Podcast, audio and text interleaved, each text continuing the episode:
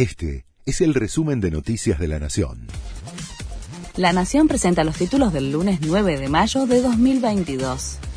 Shell y Action aumentaron los precios de los combustibles. El incremento fue de hasta el 12% en promedio en todo el país. YPF se sumó a las dos petroleras y subió 10% promedio casi un día después. Con este incremento, el tercero del año, los precios tienen aún un atraso del 22%. Ciudad y piqueteros se reúnen antes de la marcha de tres días. La administración porteña recibe hoy a referentes piqueteros para coordinar el área de desarrollo de la marcha federal contra el gobierno nacional. La manifestación, por trabajo genuino y nuevos planes sociales, está convocada para mañana, miércoles y jueves.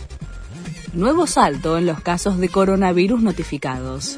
El último informe semanal registró que en los últimos siete días hubo 17.646 casos en el país, una diferencia de más de 6.000 contagios respecto de la semana previa, es decir, un 54%. Sin embargo, los especialistas no prevén una suba de las internaciones o fallecimientos como en las dos primeras olas.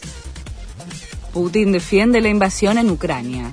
Fue una decisión apropiada y correcta, dijo el mandatario ruso durante el desfile del Día de la Victoria.